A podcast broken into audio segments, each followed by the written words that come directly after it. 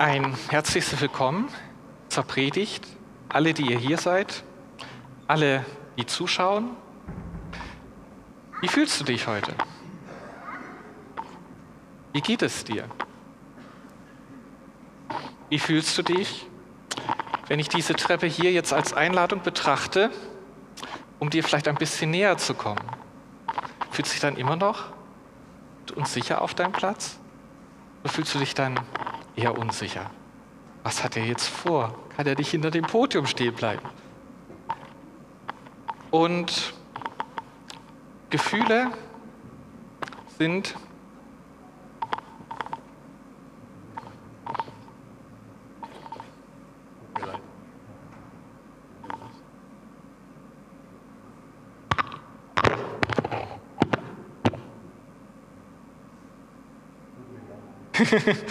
okay, dann weiter im Programm.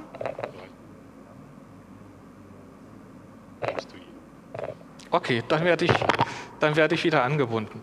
Okay, dann nichts mit Bewegungsfreiheit. Das ist gerade bei dem Thema heute sehr spannend. Ich habe sehr oft die Aussage gehört, die mir entgegengebracht wurde, du hast es gut, hast keine Gefühle.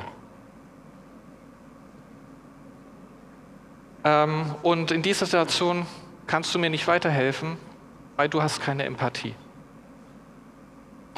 Du bist immer so zugeknöpft. Und ich weiß nicht, was es mit dir macht, wenn du solche Aussagen hörst.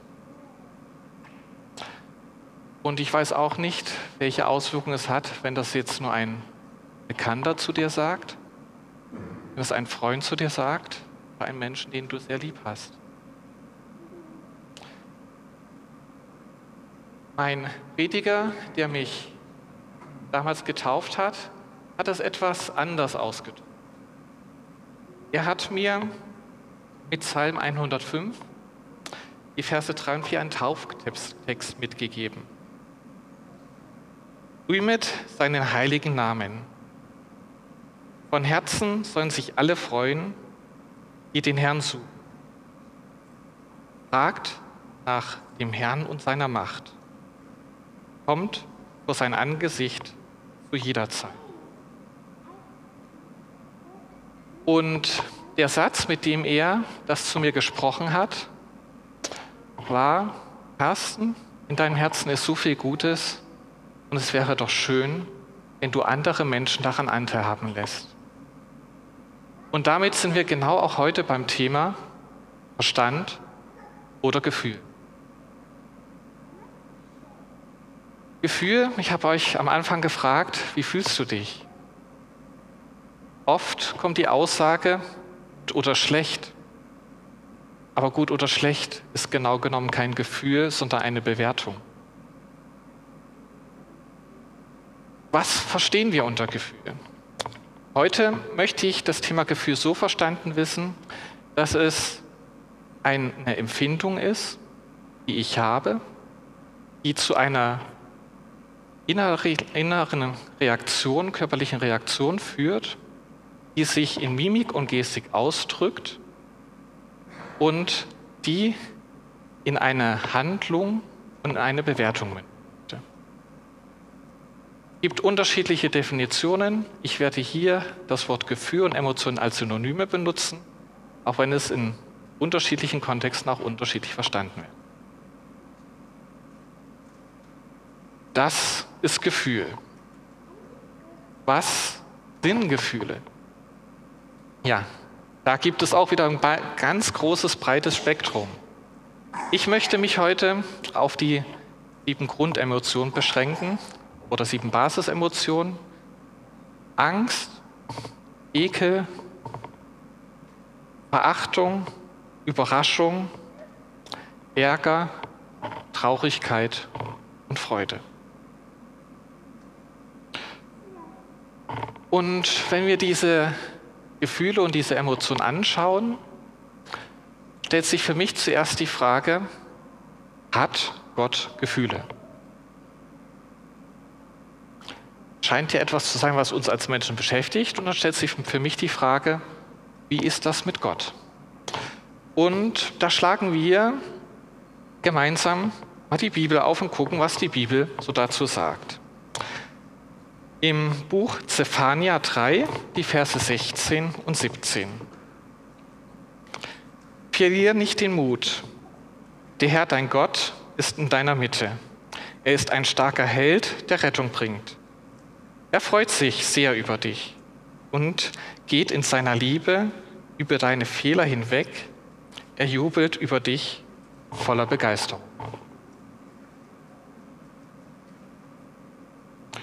Oder Matthäus 17, Vers 15. Noch während Petrus redete, legte sich eine Wolke aus Licht über sie.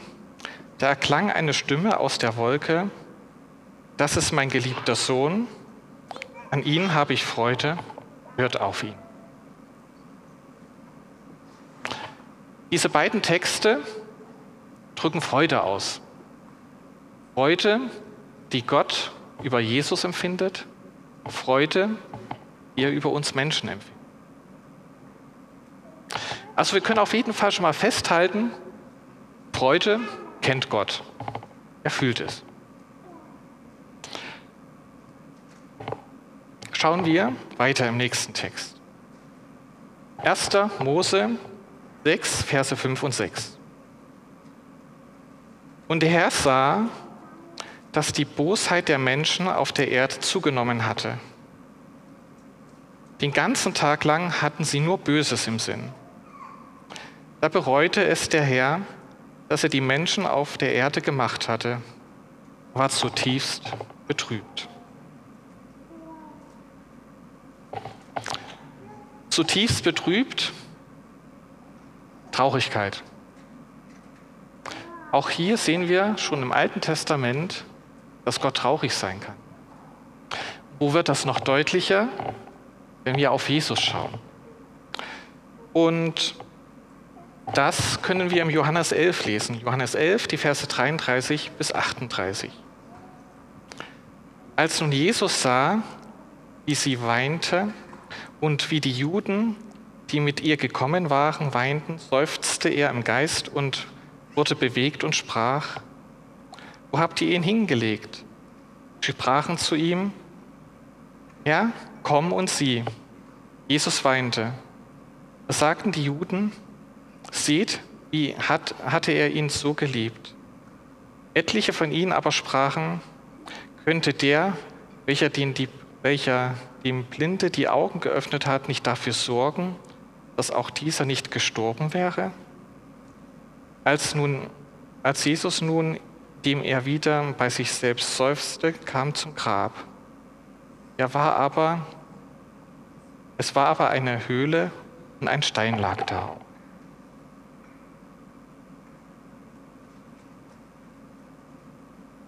Jesus nimmt Anteil. Lazarus ist gerade gestorben, ein sehr guter Freund, und Jesus weint mit den anderen mit. Er lässt die Traurigkeit stehen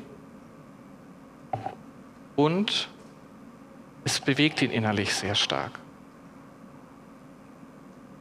Er geht mit diesen Menschen mit zum Grab.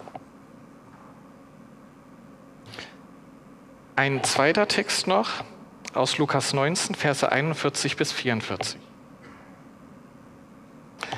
Als Jesus sich der Stadt näherte und sie vor sich liegen sah, weinte er über sie. Wenn doch auch du heute erkennt, kannt hättest, was dir Frieden bringt. Aber jetzt ist es vor deinem Auge verborgen denn es wird eine schlimme Zeit über dich hereinbrechen. Deine Feinde werden einen Wall aus spitzen Pfählen rings um dich errichten. Sie werden dich umzingeln, von allen Seiten einschließen. Doch deine Bewohner werden sie rechtslos vernichten. Kein Stein werden sie auf den anderen lassen, weil du den Tag nicht erkannt hast, an dem Gott dir zur Hilfe gekommen ist. Hier sehen wir die Traurigkeit Jesu über die Stadt Jerusalem. Jerusalem, das die Rettung nicht angenommen hat, Jesus weinend daneben steht nur noch zuschauen kann.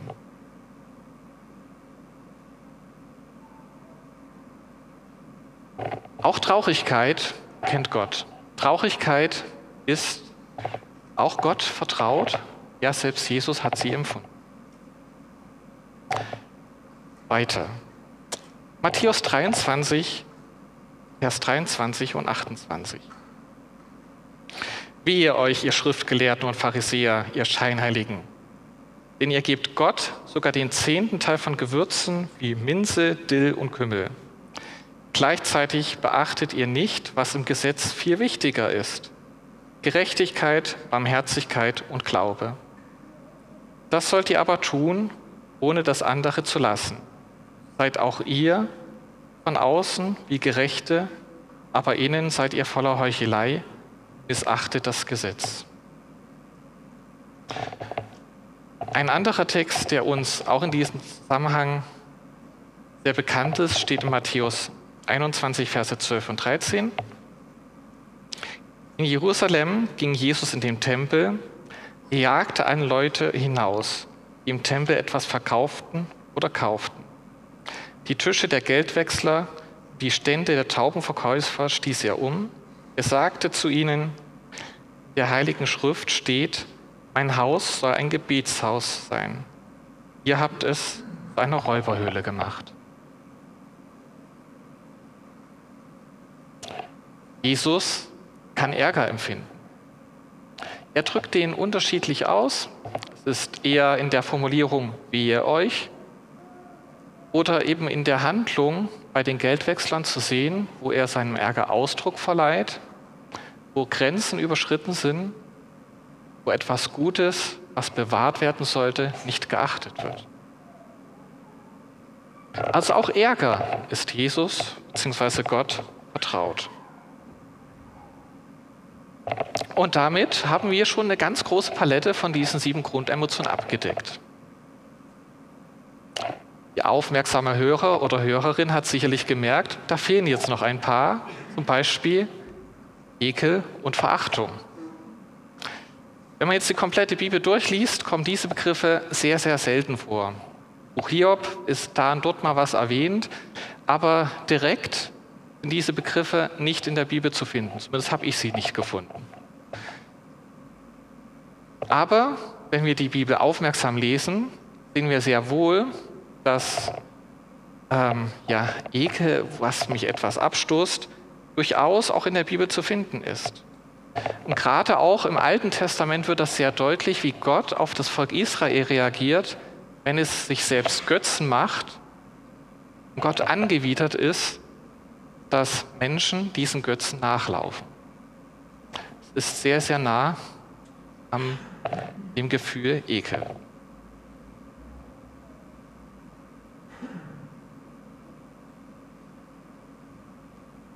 Die Gefühle Angst, Überraschung, die tauchen bei Gott nicht so auf. Angst, ja gut, Angst eigentlich schon. Ne? Also schauen wir noch mal nach im Markus 14. Jesus und seine Jünger kamen zu einem Garten, der Gethsemane hieß. Dort sagte Jesus, seine Jüngern, bleibt hier sitzen, während ich bete. Er nahm Petrus, Jakobus und Johannes mit sich. Plötzlich überfielen ihn Angst und Schrecken. Er sagte zu ihnen, ich bin verzweifelt und voller Todesangst. Wartet hier und bleibt wach. Er selbst ging noch ein paar Schritte weiter. Dort warf er sich zu Boden. Er bat Gott darum, ihm diese schwere Stunde zu ersparen, wenn es möglich wäre. Er sagte, Abba, mein Vater, für dich ist alles möglich. Nimm doch diesen Becher fort, damit ich ihn nicht trinken muss. Aber nicht das, was ich will, soll geschehen, sondern das, was du willst. Also Angst sehen wir gerade hier in der schwersten Stunde Jesu auch in der Bibel. Aber Überraschung und auch Schuld und Scham braucht Gott eigentlich gar nicht. Ja, das eigentlich kann ich sogar streichen. Braucht Gott nicht. Weil er ist das höchste Wesen. Und Überraschung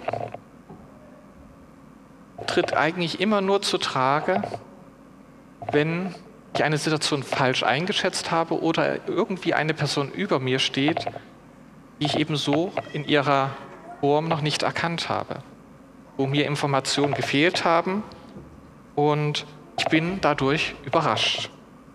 Und da Gott alles kennt und alles geschaffen hat, ist er nicht überrascht, was so alles passiert. Und Schuld, Gott ist nicht von sich selbst getrennt. Er ist sich immer verwurzelt und ruht. Aber auch Gefühle wie eben Angst, Freude, Traurigkeit, ähm, Ekel und Erker sind Gott vertraut. Er hat sie selbst erlebt, er erfindet sie selbst und ist damit uns ähnlich. Wir sind ein Gegenüber, was ihm entspricht und ist ein Teil von uns, der gleichzeitig auch ein Teil Gottes ist.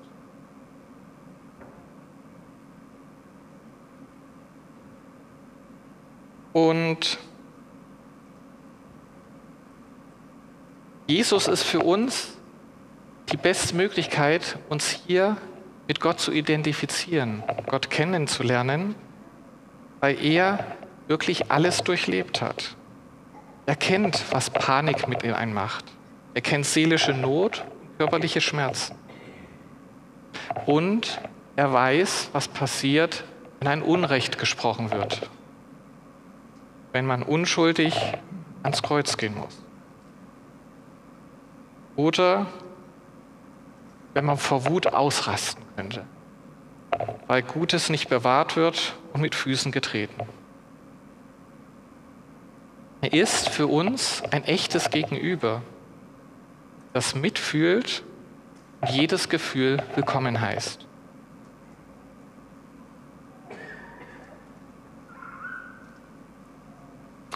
Wofür sind denn Gefühle nun eigentlich da?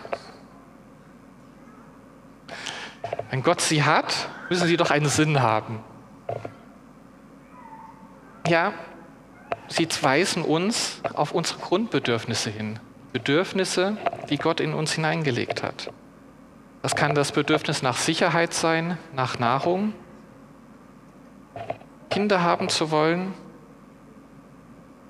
in Beziehungen mit anderen Menschen, mit Gott zu leben, Sachen kontrollieren zu können und Orientierung zu haben, wo denn die Landebahn im Nebel ist, aber auch mich selbst zu schützen bei dem Wert, den Gott in mich hineingelegt hat, dass dieser gewahrt bleibt und nicht zerstört wird.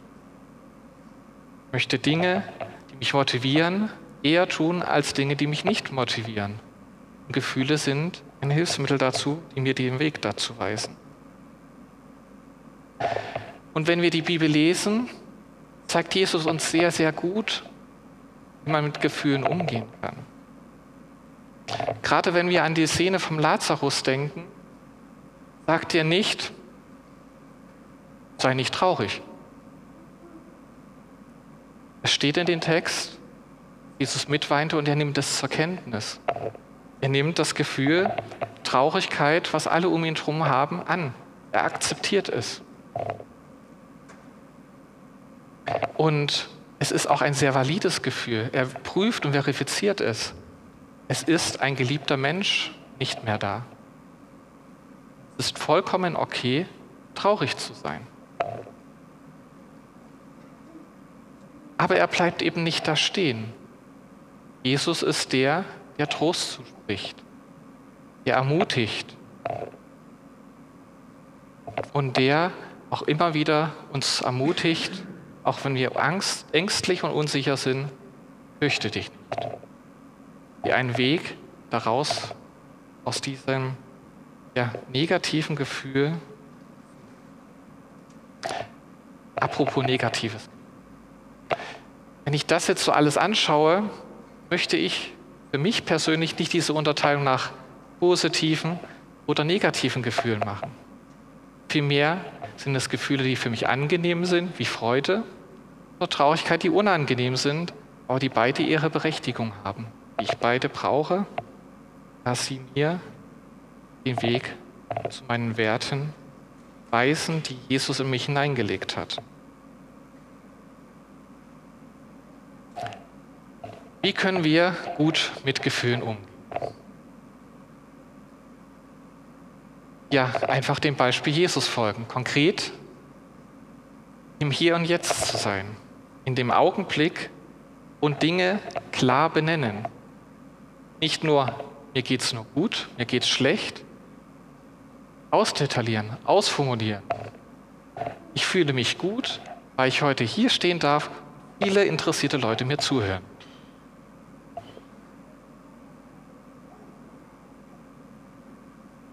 Ich habe oft die Erfahrung gemacht, wenn man junge Mütter fragt, ob sie glauben, ob sie eine gute Mutter sind, dass maximal ein Drittel der Mütter darauf mit Ja antwortet. Traue mich jetzt hier nicht zu fragen, aber ich vermute, es wird ähnlich sein. Und in diesem Punkt, finde ich, kann es helfen, dass man sich mal seine beste Freundin vorstellt die vielleicht in genau der gleichen Situation ist, überlegt, was würde ich ihr sagen? Würde ich ihr sagen, dass sie keine gute Mutter ist? Oft ist es da okay, bist eine gute Mutter. Natürlich hat man irgendwo Herausforderungen, man kommt eigene Grenzen, aber es ist gut. Es ist gut genug. Warum musst du es schlechter machen, als es ist? Und diese aus, ja, beobachtende Perspektive einzunehmen, das können wir auch in vielen anderen Situationen. Erstmal einen Schritt zurückgehen und anschauen, was wirklich ist, ohne sofort bewerten zu müssen. Und auch wenn es unangenehme Gefühle sind, die mich herausfordern, die stehen zu lassen. Die nicht zu bekämpfen, und in irgendwelche Ja-Aber-Sätze zu verfallen. Das Wetter ist schön, aber ich habe keine Lust rauszugehen. Mach aus den Aber ein Und. Das Wetter ist schön und ich habe keine Lust rauszugehen. Ja, Manchmal muss man schönes Wetter nicht nutzen, wenn man keine Lust drauf hat. Das ist vollkommen okay. Andere schreiben Tagebuch oder schreiben gerne Briefe. Schreib doch einfach mal einen Brief an dich selbst. Einfach zu verstehen, zu beobachten, was du so tust.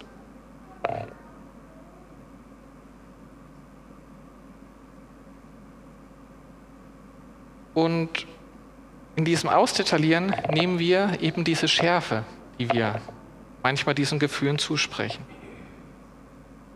Und es ist eben auch wichtig, was ich vorhin auch schon mal gesagt habe, dass wir Gefühle klar benennen.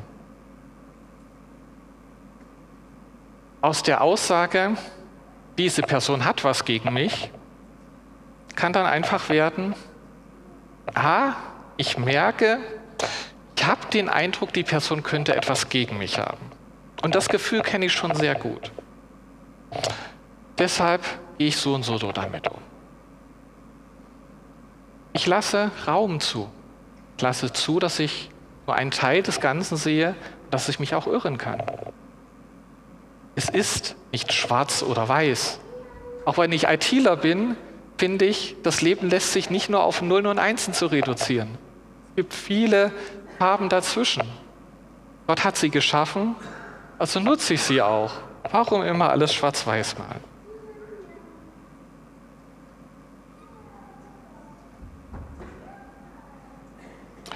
Gefühle führen mich zu meinen Werten, führen dich zu deinen Werten. Werte, die Gott in dich hineingelegt. Und es ist schwierig, die eigenen Werte zu entdecken. herausfordernd. Ein schwieriger Weg, der auch sicherlich Zeit braucht, ist, denk dein Leben vom Ende her. Stell dir vor, du bist nicht mehr auf dieser Erde. Was sind Sätze, die du hören möchtest? Die Person war das und das. Die Person hat das und das gemacht. Wenn du das machst, kann es dich dazu führen, was dir wirklich wichtig ist.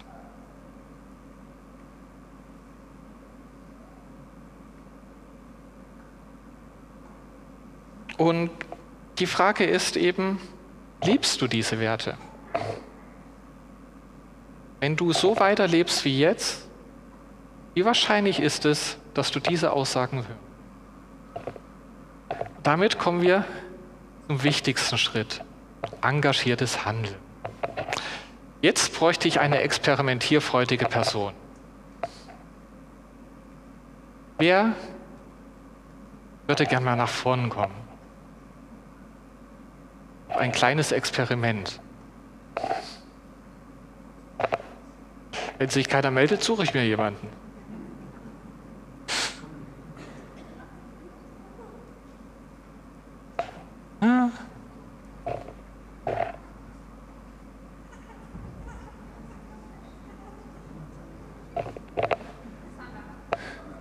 Sander, komm mal her. Ja, manchmal sind die Kinder uns ein Vorbild. Sander, komm hier hoch bitte. Ich habe eine Aufgabe für dich. Ich lege jetzt diesen Stift hier auf dieses Podium. Deine Aufgabe besteht darin, zu versuchen, diesen Stift aufzuheben. Jetzt versuchen? Nee, nee, nicht aufheben versuchen, diesen Stift aufzuheben. Versuchen. Äh, nicht aufheben, nur versuchen.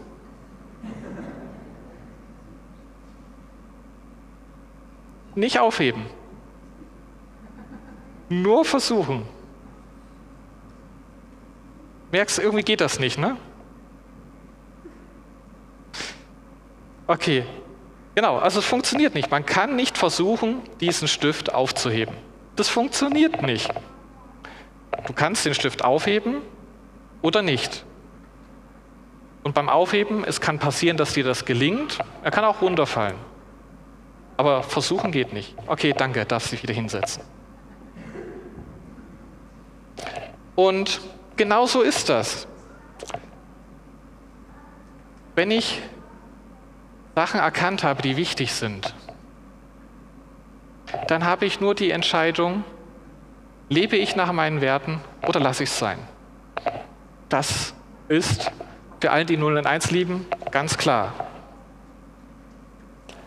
Wenn ich mich entscheide, es machen, einfach zu tun, habe ich natürlich das Risiko, dass es schiefgehen kann. Aber wenn mein Ziel ist, diesen Stift aufzuheben, wenn es gelingt, dann habe ich ihn in der Hand wenn er runterfällt, na gut, dann brauche ich halt noch einen zweiten Versuch. Vorher lag er ja auch bloß schon da. Und wenn es mir hilft, dann kann ich das auch einplanen, dass ich mich innerlich darauf vorbereite, dass es auch schiefgehen kann. Und es ist vollkommen okay. Und Sander ist mir jetzt ja hier schon auch praktisch vorausgeeilt. Gerade auch im Umgang mit Gefühlen sind Kinder, finde ich, ein so großes Geschenk.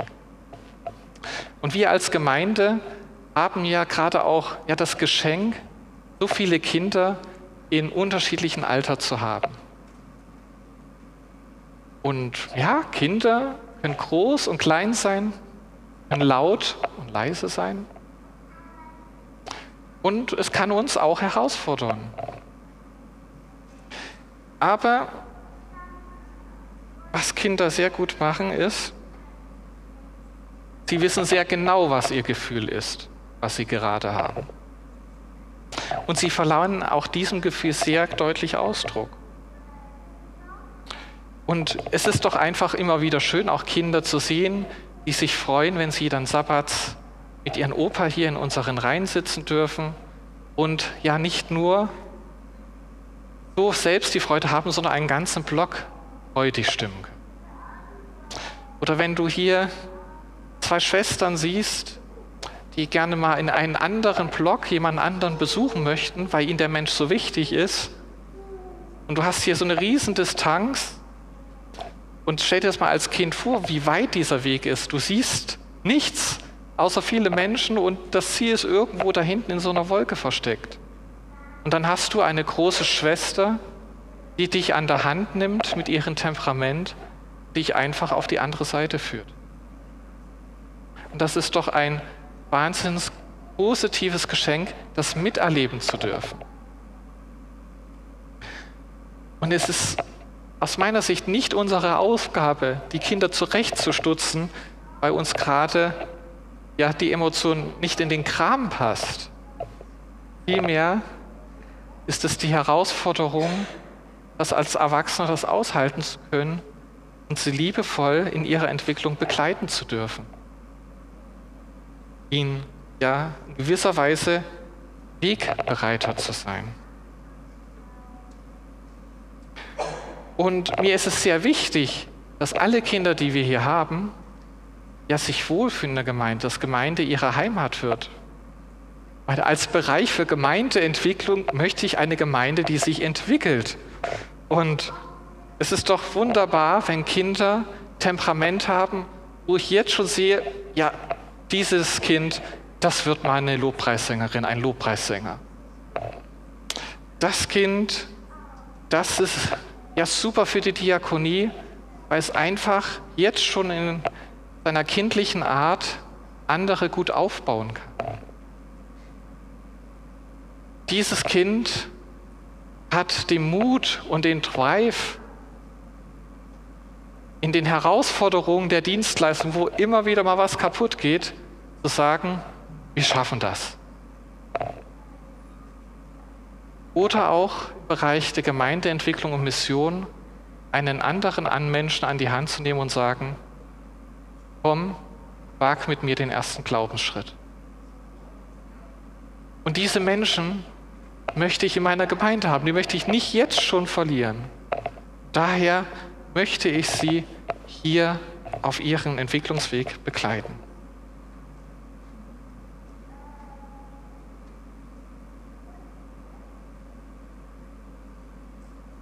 Gefühle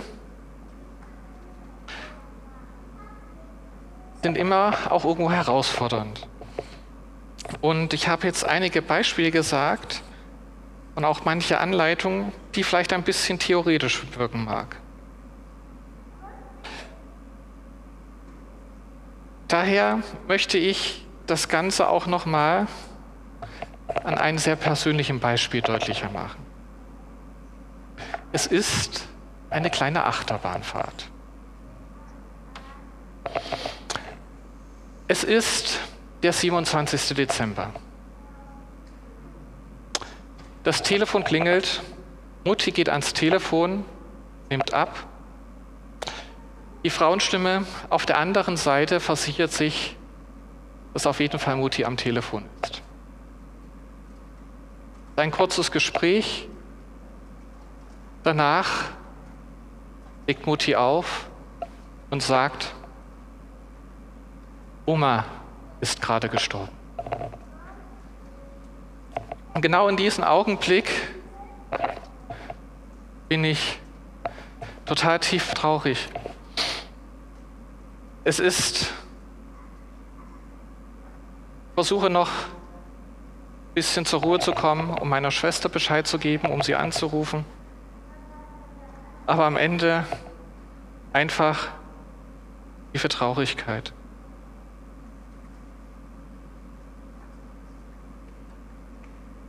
Ich hätte sie gern noch einmal gesehen.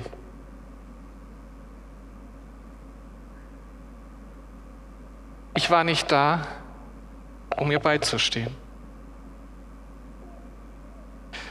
Ich würde sie gern noch einmal sehen. Jetzt ist sie weg, kann es nicht verstehen.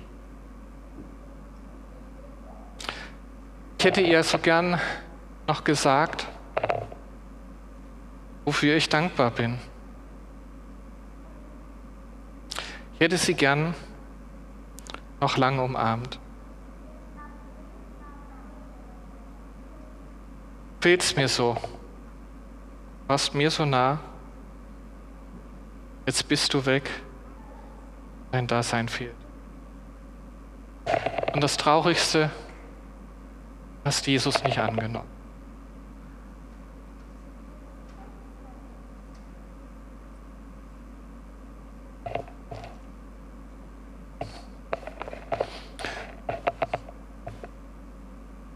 Nach dieser Traurigkeit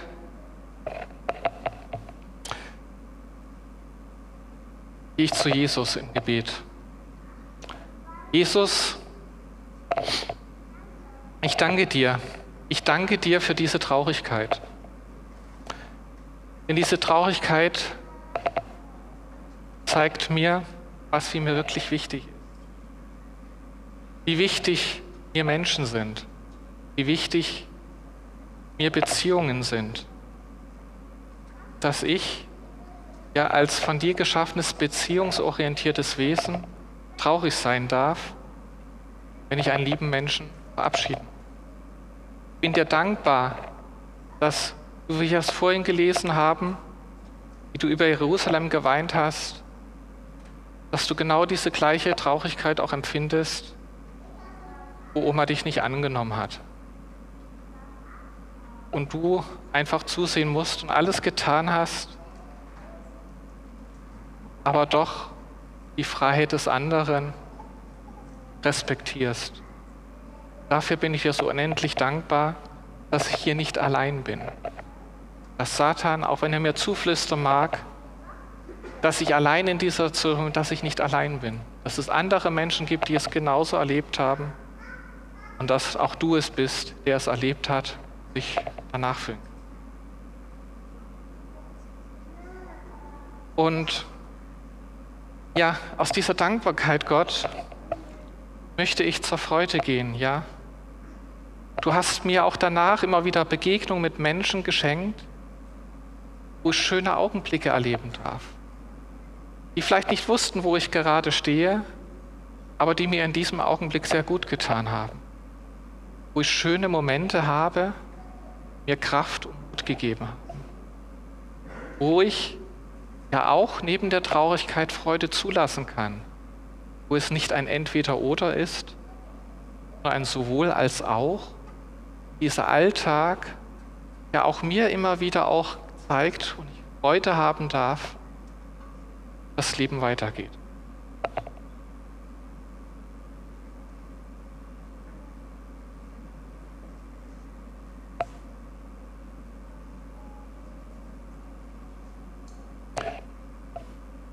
Es gibt sicherlich noch viele andere Beispiele, die ich bringen kann.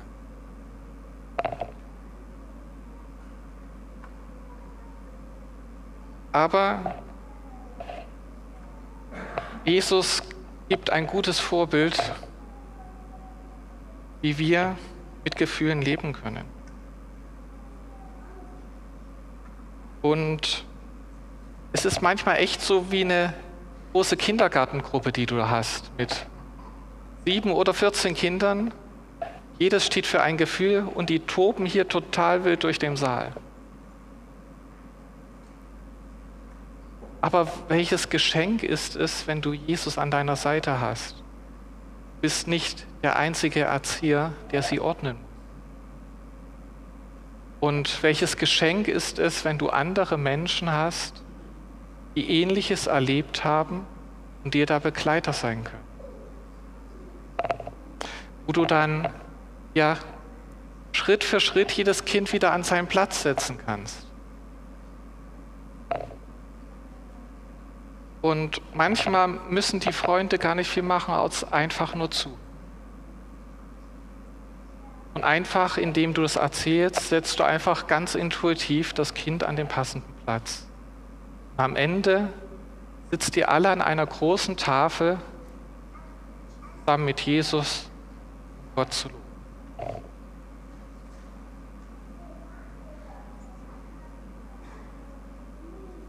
Ich hatte das Thema überschrieben Verstand oder Gefühle. würde das Thema jetzt umformulieren. Verstand und Gefühle. So wie ich Glaube ohne Verstand bodenlos finde, weil er keine Wurzeln hat, so finde ich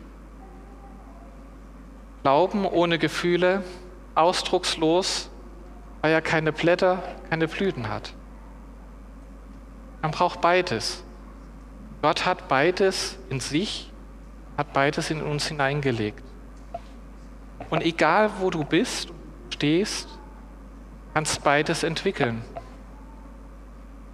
Wie du in der Natur eine Wurzel einpflanzen kannst und sie Sprossen treibt, bis zum vollständigen Gewächs wird, so funktioniert das mit einem Zweig, den du in, ein, ja, in die Erde oder ins Wasser tun kannst und es, es schlägt Wurzeln.